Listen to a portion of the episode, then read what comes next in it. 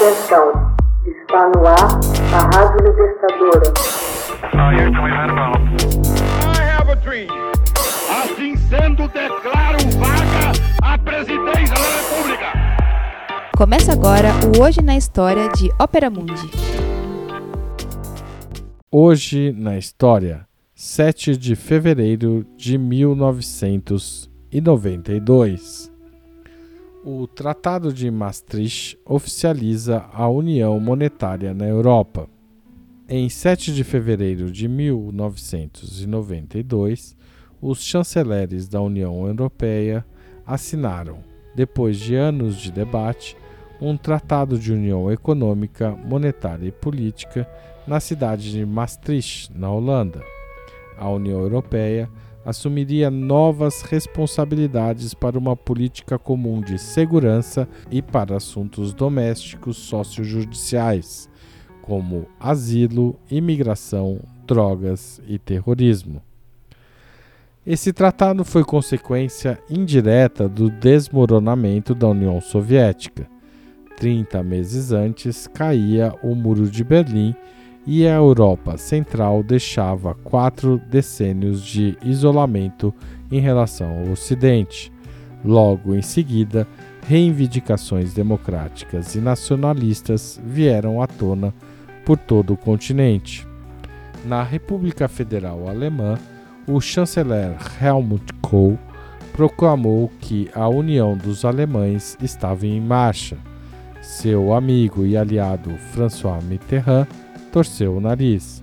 O presidente francês, cheio das lembranças da Segunda Guerra Mundial, temia que uma Alemanha reunificada renovasse seus sonhos de conquista.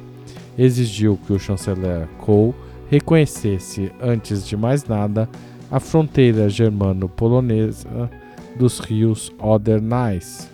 De seu lado, o chanceler ficaria ofendido por esse sinal de desconfiança. Na cúpula europeia de Estrasburgo, em 8 de dezembro de 1989, o presidente francês já havia percebido o caráter inelutável da reunificação alemã. Concordou, ao lado de outros participantes do evento, que o povo alemão recobrasse sua unidade na perspectiva da integração junto à comunidade europeia pediu, contudo, que a moeda alemã, o marco, fosse sacrificada para que o projeto de união monetária do continente prosseguisse. Um ano depois, teriam início as conferências intergovernamentais destinadas a pôr em prática tais resoluções. Elas atingiriam a meta com o Tratado de Maastricht. O Tratado de Maastricht foi o segundo ato fundamental da construção europeia depois do Tratado de Roma de 1957. Ele traça o caminho rumo a uma união monetária, que entraria em vigor no dia 1 de janeiro de 1999.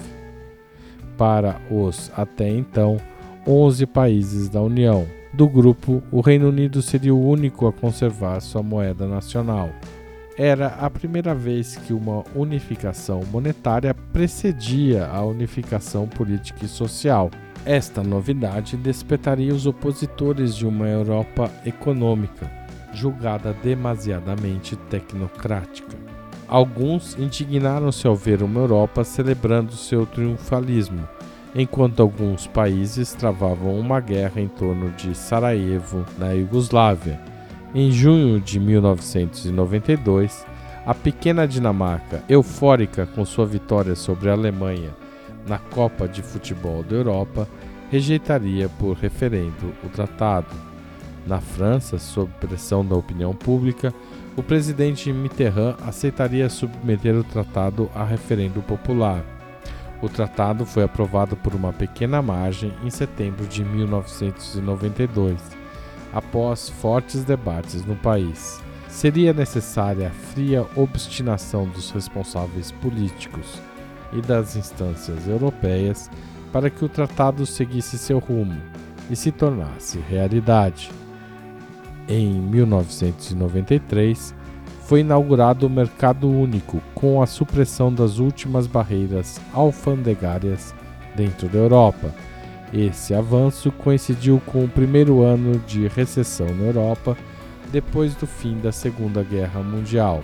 Os anos seguintes seriam marcados por um crescimento tímido, decorrente do rigor fiscal exigido para pôr em andamento a união monetária e o lançamento do euro.